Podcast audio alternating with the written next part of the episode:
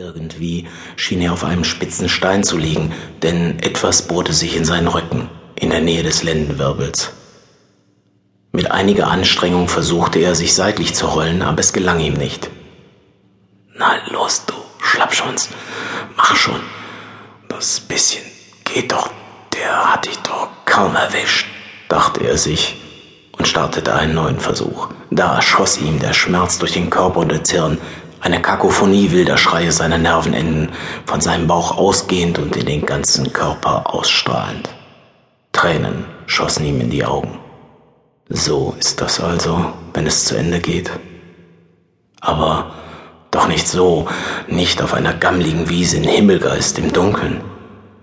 Es sollte im Kreise Vertrauter oder von Freunden geschehen, in Würde, aber nicht so, mit einer roten Perücke, verschmiertem Make-up, aufgetakelt wie eine Heiermannutte. Was würde wohl Paul sein Bruder über ihn denken? Und erst recht Silvia, seine Frau. Vor nicht einmal zwei Stunden hatte er ihn auf dem Parkplatz an der Nikolausstraße getroffen. Da, wo sich sonst unter der Woche immer die Walker und Jogger trafen. Es hätte ein so geiles Date werden sollen, nach den wochenlangen Chats, in denen er ihn so aufgeheizt hatte, dass er sich regelmäßig einen runtergeholt hatte. Und nun sollte es das erste reale Treffen werden. Wildes Herumvögeln im Freien, in der Nacht. Er war ja nicht das erste Mal dort. Er hatte dort schon andere getroffen. Und nie war was passiert. Und jetzt das. Wieder versuchte er sich aufzurichten. Vergeblich. Nur den Kopf konnte er etwas heben. Und was er dann sah, zwang ihn, sich spontan heftig zu übergeben. Seine Bauchdecke wies einen mindestens 20 Zentimeter langen Schnitt auf, von oberhalb des Nabels Richtung Brustbein. Sein Bauch und das, was von seiner Kleidung noch übrig war, waren blutdurchtränkt und Teile seines Darms waren aus der offenen Wunde gequollen und hingen wie ein faltiger grauer Wurm aus ihm heraus.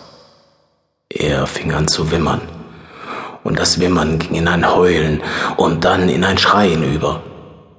Seine Hilferufe verklangen ungehört in der Nacht. Wer sollte ihn auch hören? Das nahe Schloss Mickeln wurde nur zu Tagungszwecken genutzt und um ein Uhr in der Nacht waren auch keine Freizeitsportler unterwegs. Anwohner waren bestimmt zu Bett oder lagen vor dem Fernseher oder vergnügten sich miteinander. Und es war immer noch kalt.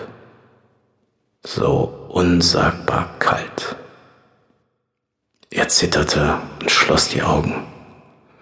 Bitte Gott, nicht so, nicht in diesem Zustand. Lass mich nicht allein. Ich, ich hab doch nichts getan. Keinem Menschen habe ich was getan. Ich will nicht sterben. Diese geflüsterten Worte sollten die letzten sein, die Josef Winkler, genannt Josie, in seinem Leben sprechen sollte wenige Augenblicke später hörte sein Zittern auf.